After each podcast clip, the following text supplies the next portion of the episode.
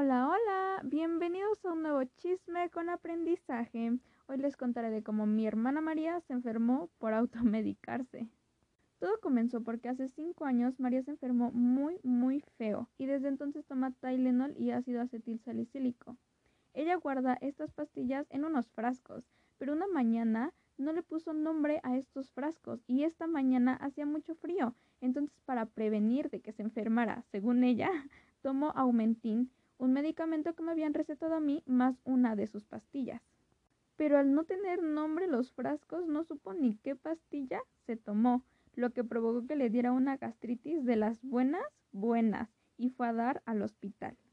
Yo como buena hermana me puse a investigar qué pastilla había tomado para que le diera tremenda gastritis, porque estuvo tremenda. En dos vasos puse agua con bicarbonato de sodio y las pastillas. El vaso con el ácido acetil salicílico empezó a formar burbujas, liberando dióxido de carbono. Y te preguntarás, ¿esto para qué sirve? Pues imagina que combinas vinagre con bicarbonato. Sucederá lo mismo. Producirá burbujas como el refresco y habrá efervescencia. Esto es una reacción ácido-base, siendo ácido el vinagre y base el bicarbonato, que al juntarse se neutralizan.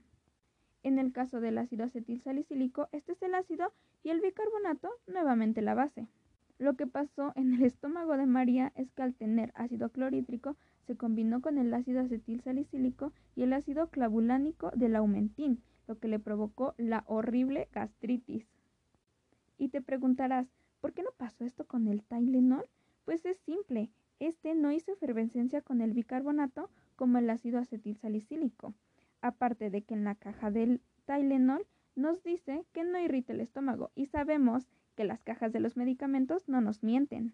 El aprendizaje de hoy, sean listos y vayan al médico, por favor. No se automediquen como la mensa de mi hermana.